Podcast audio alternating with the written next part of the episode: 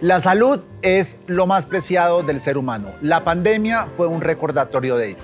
Por eso, la Fundación Santa Fe de Bogotá crea Cuida tu Salud.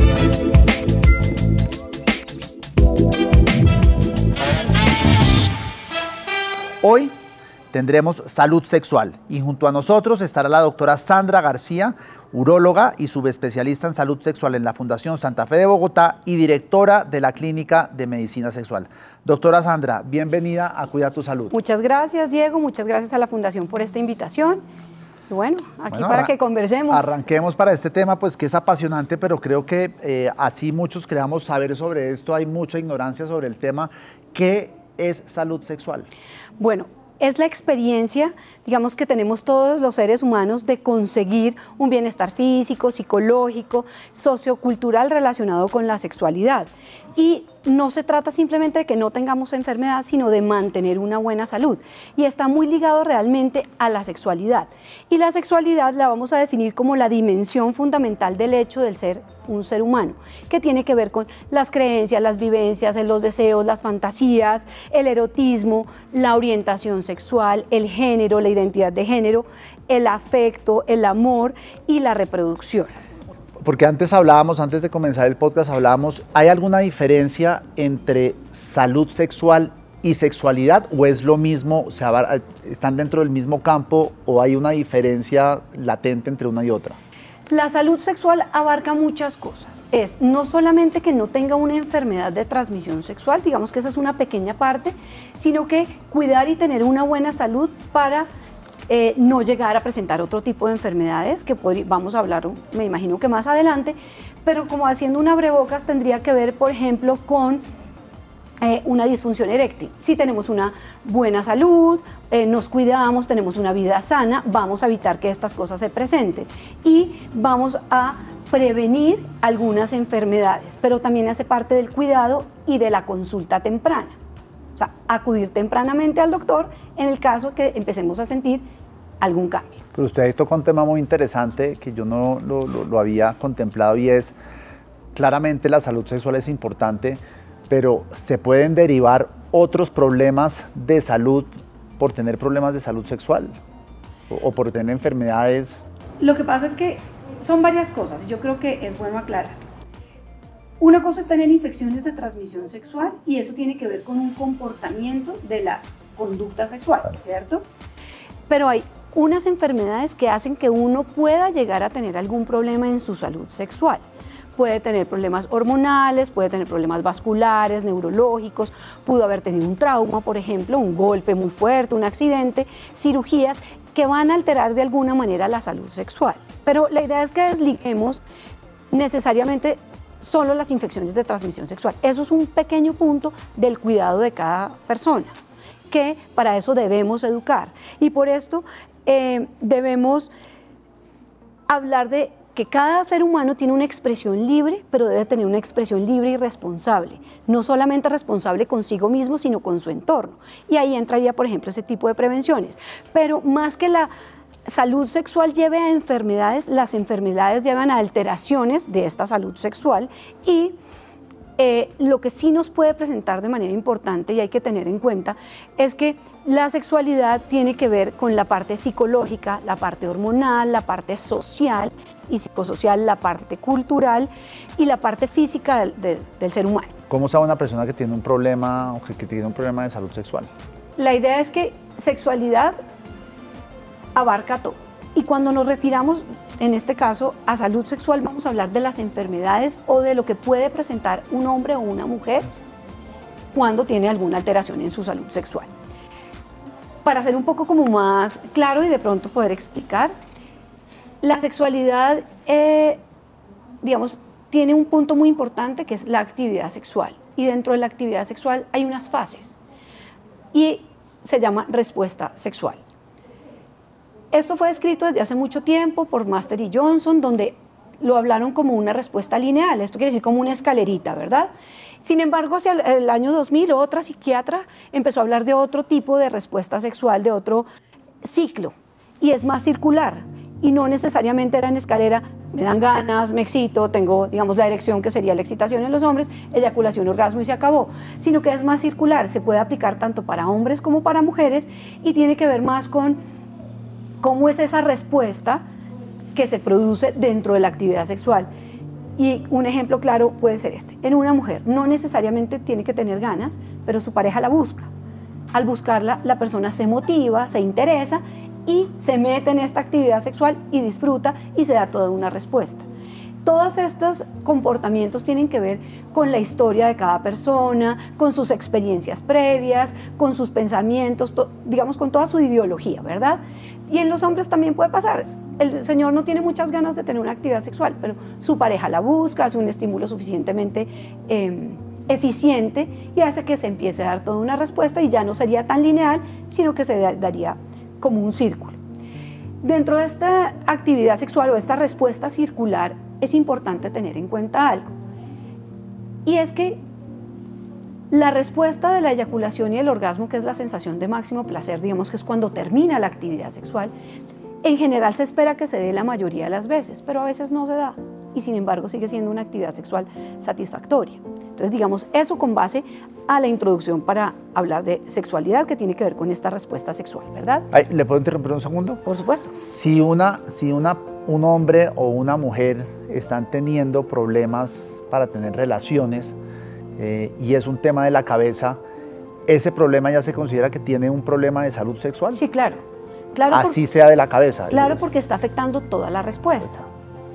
Y otras cosas, por ejemplo, ya dentro de la salud sexual tenemos la parte psicológica porque esa es una causa de las disfunciones sexuales. Entonces, para resumir este punto, podríamos eh, dividir en cuatro puntos los trastornos o las disfunciones. Los trastornos del deseo o deseo hipoactivo, los trastornos de la excitación, que en hombres sería trastornos de la erección, en mujeres trastornos de la eh, lubricación, en los hombres trastornos de la eyaculación y o del orgasmo, y en las mujeres trastornos de eh, dolor o trastornos del orgasmo.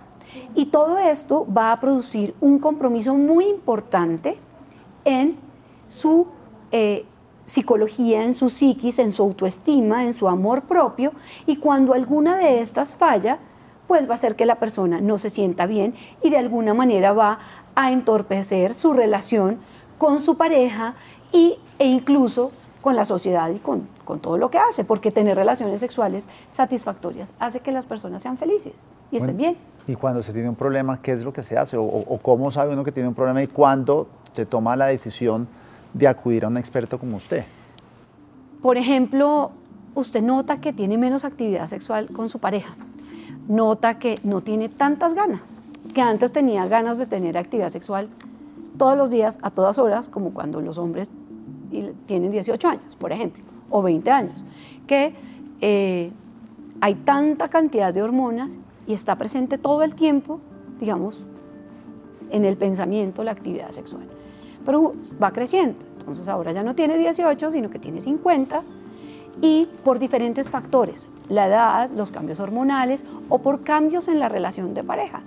Y entonces empieza a haber una rutina, eh, llegan otras eh, situaciones como los hijos, los niños pequeños, situaciones económicas, problemas en el trabajo, el estrés.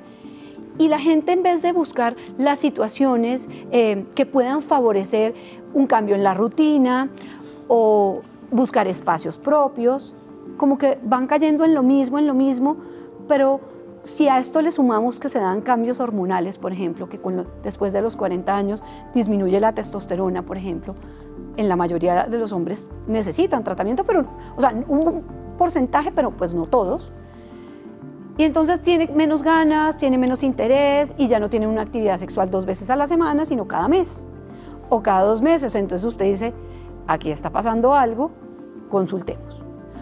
O está notando, por ejemplo, que la rigidez de sus erecciones no es la misma, que cada vez cuesta más trabajo, que cada vez necesita más estímulo, se pierde la erección, o por ejemplo en algunos pacientes jóvenes que consultan porque tienen una eyaculación rápida. Sus relaciones están muy bien, pero tiene una muy corta duración de su actividad sexual y eyacula muy rápido. Y eso le, le genera estrés, le genera estrés a su pareja. Y además, desafortunadamente, a veces las parejas podemos no ser lo suficientemente asertivos y hacemos comentarios que no van al lugar como, claro, es que usted es un egoísta. Usted solamente piensa en usted y yo me quedé aquí iniciada. O ya no me quiere, o le gusta otra, u otro, dependiendo de su orientación. Entonces digamos que son muchas cosas las que están englobando este tópico.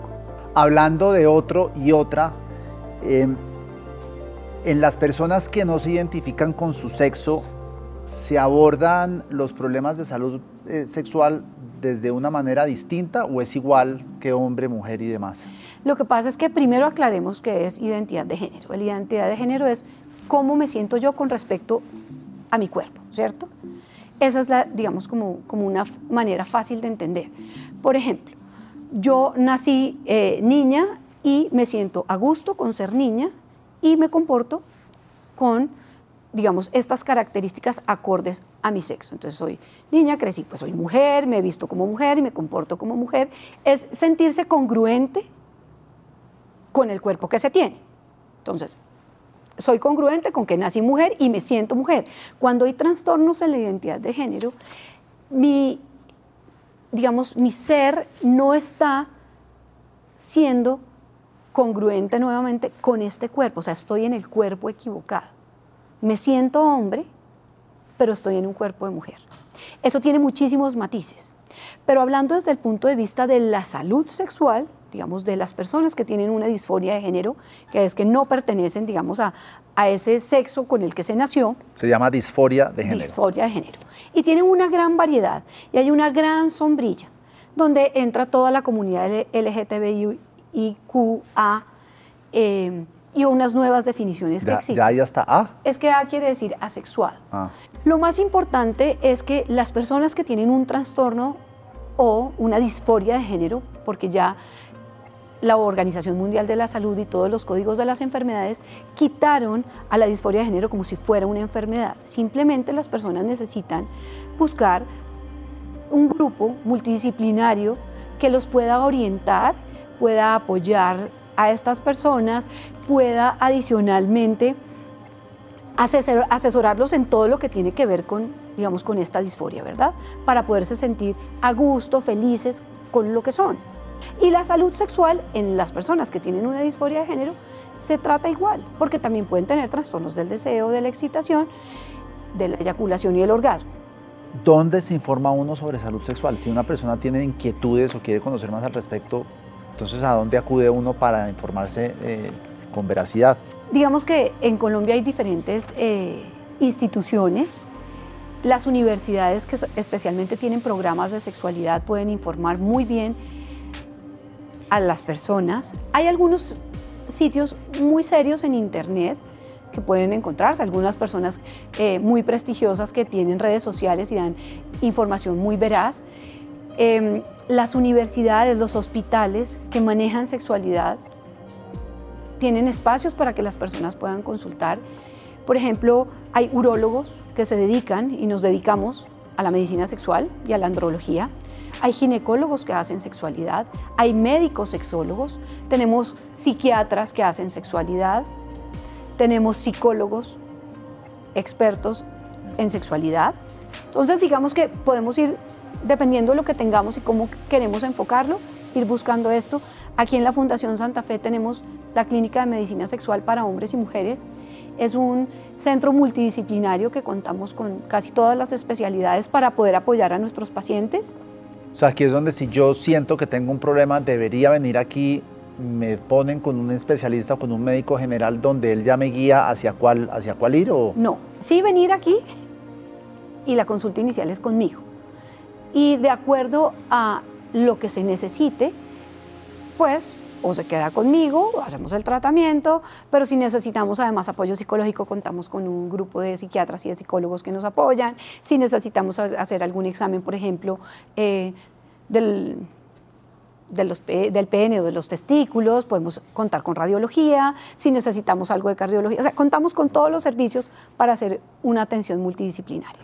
Yo, yo tengo una hija de nueve años, otra de siete, y la pregunta que tengo es, ¿a qué edad se le empieza a hablar a un niño sobre sexualidad, salud sexual y demás? Pues a un humano, ¿a qué, edad se, se tendría que empezar a socializar sobre estos temas? Generalmente los programas de educación sexual están empezando tempranamente.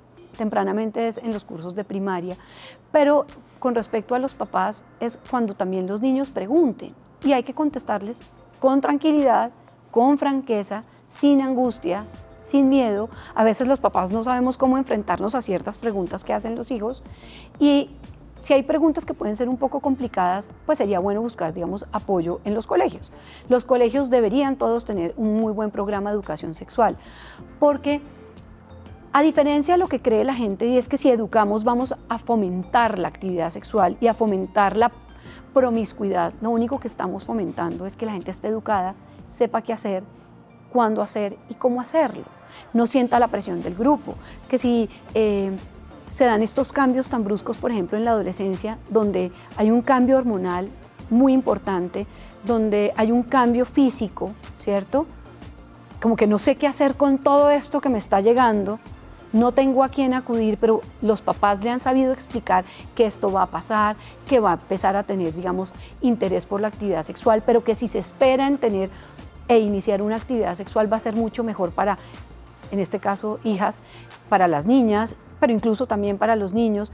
¿Por qué? Porque va a haber mayor madurez en el cuerpo, una mayor madurez psicológica para poder enfrentar la actividad sexual, para hacerlo de una manera responsable. Porque si no educamos a nuestros jóvenes, vamos a seguir viendo lo que estamos viendo todavía. Una tasa altísima de embarazo en adolescentes. ¿Y qué pasa? Esto empeora la pobreza en los países porque las personas no pueden estudiar, no pueden trabajar, eh, no pueden estar pendientes de sus hijos, porque tienen que cambiar todo su esquema de vida. Uno a los 14 años debe estar pensando en jugar, en estudiar y no en criar un hijo. Eh, otra cosa, por ejemplo, son las infecciones de transmisión sexual que están disparadas y están disparadas en adolescentes porque no están recibiendo la información adecuada y oportuna. Entonces dicen, por ejemplo, bueno... Eso es culpa de los papás, eso es culpa de los colegios. Eso esto es... culpa de todos. Pero más que culpables, no, no, le metamos la palabra culpa porque suena demasiado juzgador. Con la sexualidad no hay que juzgar a nadie, simplemente es un problema que no hemos podido afrontar de la mejor manera y necesitamos que la gente esté educada. Es decirle qué le puede pasar, por qué le puede pasar, por qué tiene estos cambios y cómo los podemos prevenir. Y como decía anteriormente, entre más tarde se empiece una actividad sexual, menos riesgo de infecciones de transmisión sexual, menos cantidad de compañeros sexuales. Y recordemos que cuando una persona tiene una actividad sexual con alguien, no la tiene solo con ese alguien. Si ese alguien ha estado con más personas, se vuelve un círculo de nunca acabar, porque ese alguien está con otro, ese otro con otro, y así.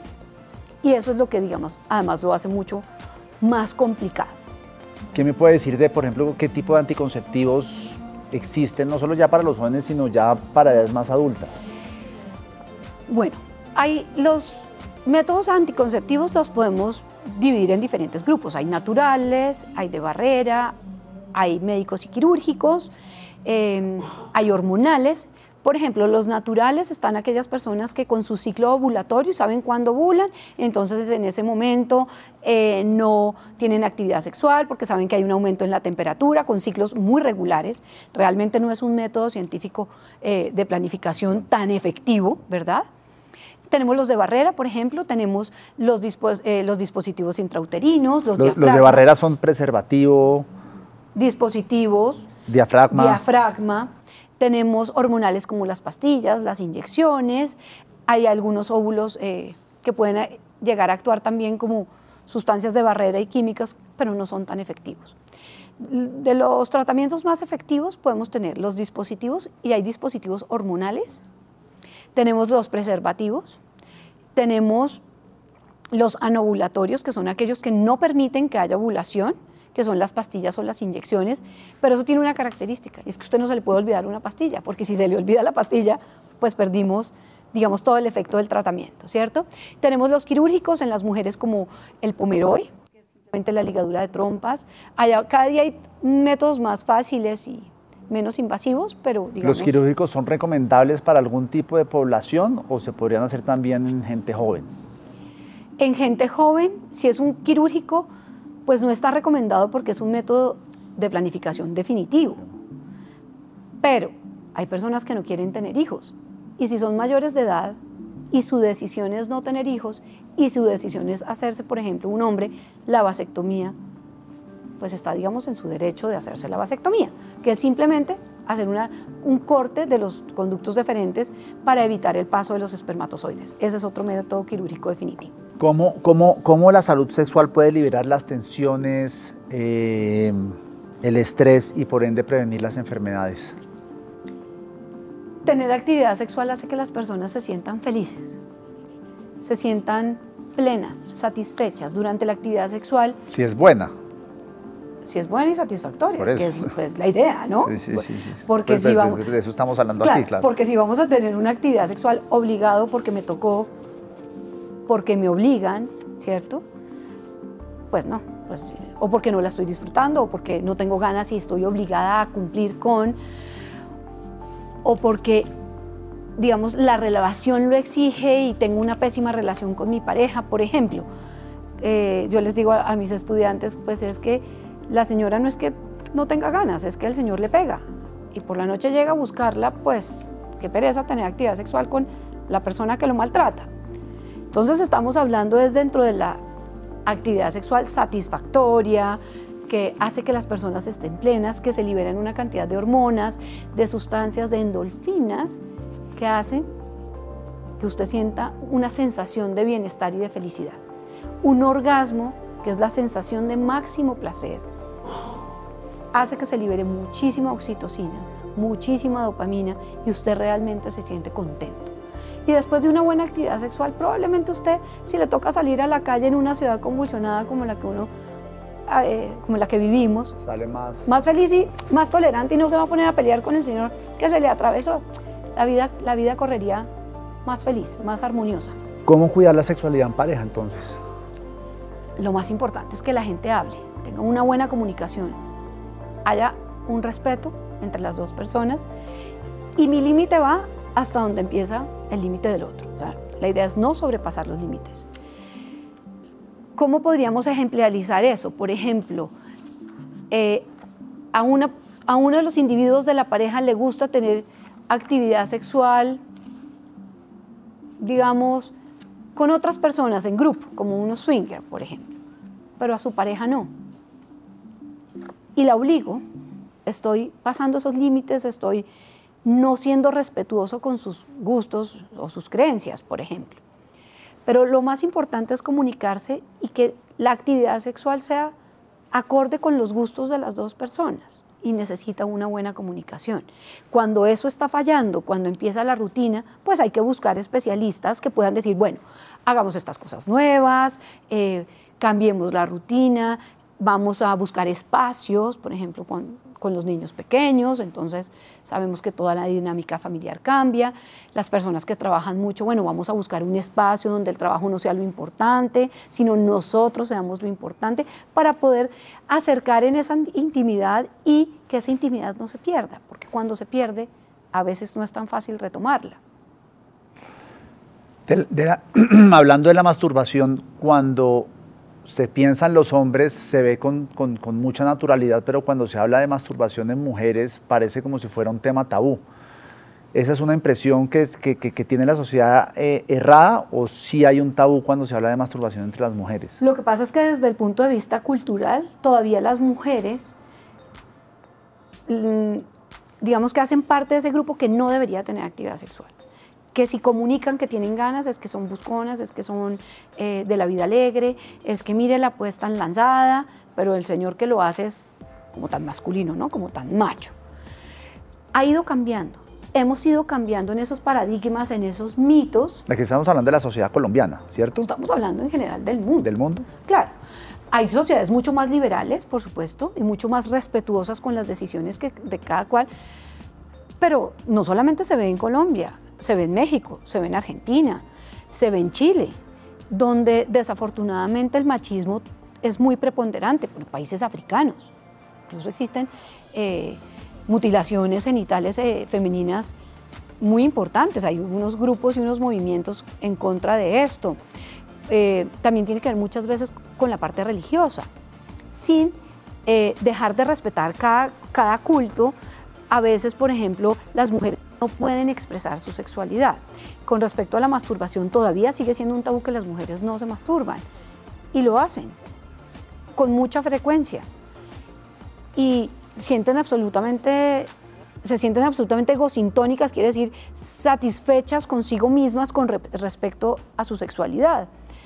Y por ejemplo, ahorita que está hablando usted de, tabús o de...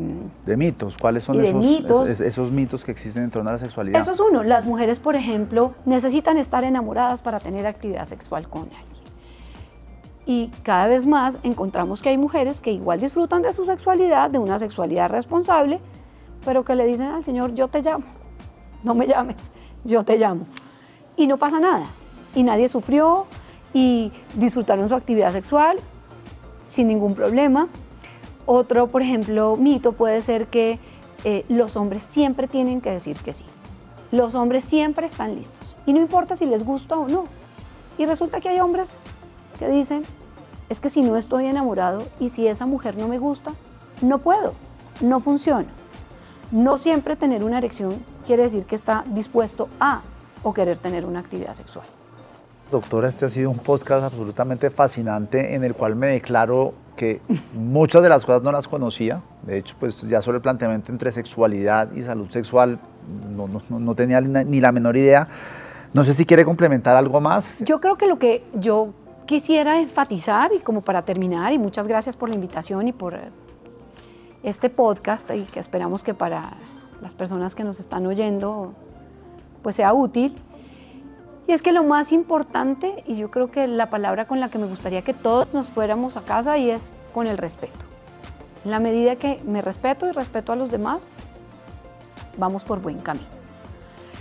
Tener comportamientos responsables es ideal. Educar a nuestros niños, educar a nuestros jóvenes y educar a nuestros adultos. Consultar oportunamente en caso de que veamos que tenemos alguna dificultad y aquellas personas que tienen relaciones de pareja, fortalecerlas con una buena comunicación, siempre, vuelvo, insisto, con el respeto y nada, ser felices. Yo creo que lo que le falta más a este planeta es que haya una mejor sexualidad en cada uno para que la gente esté tan feliz que no tenga que salir a pelear con el de al lado. No, yo me quedo con una frase que usted dijo y es la aceptación de la diferencia, me parece que es fundamental. Y en todo. El entender eso, en todo. Y no solamente en la sexualidad, sino en todo. A usted le puede gustar el agua, pero a mí me gusta el café. ¿Cuál es el problema? Usted se toma su agua y yo me tomo mi café. Creo que es muy importante eso. Y eso también pasa en la pareja. Usted no puede pretender que su pareja haga exactamente lo que usted quiere, cuando usted quiere, no solamente en la parte sexual, en general, ¿cierto? Sino como, como en la vida. Bueno, doctora, muchísimas gracias por estar con nosotros y espero que en una próxima sesión volvamos a conversar de este tema tan interesante. Claro que sí, muchas gracias. Y a ustedes muchísimas gracias. No olviden suscribirse al canal de YouTube de la Fundación y seguirnos en las distintas plataformas de podcast. Nos vemos la próxima semana. Muchas gracias y feliz semana.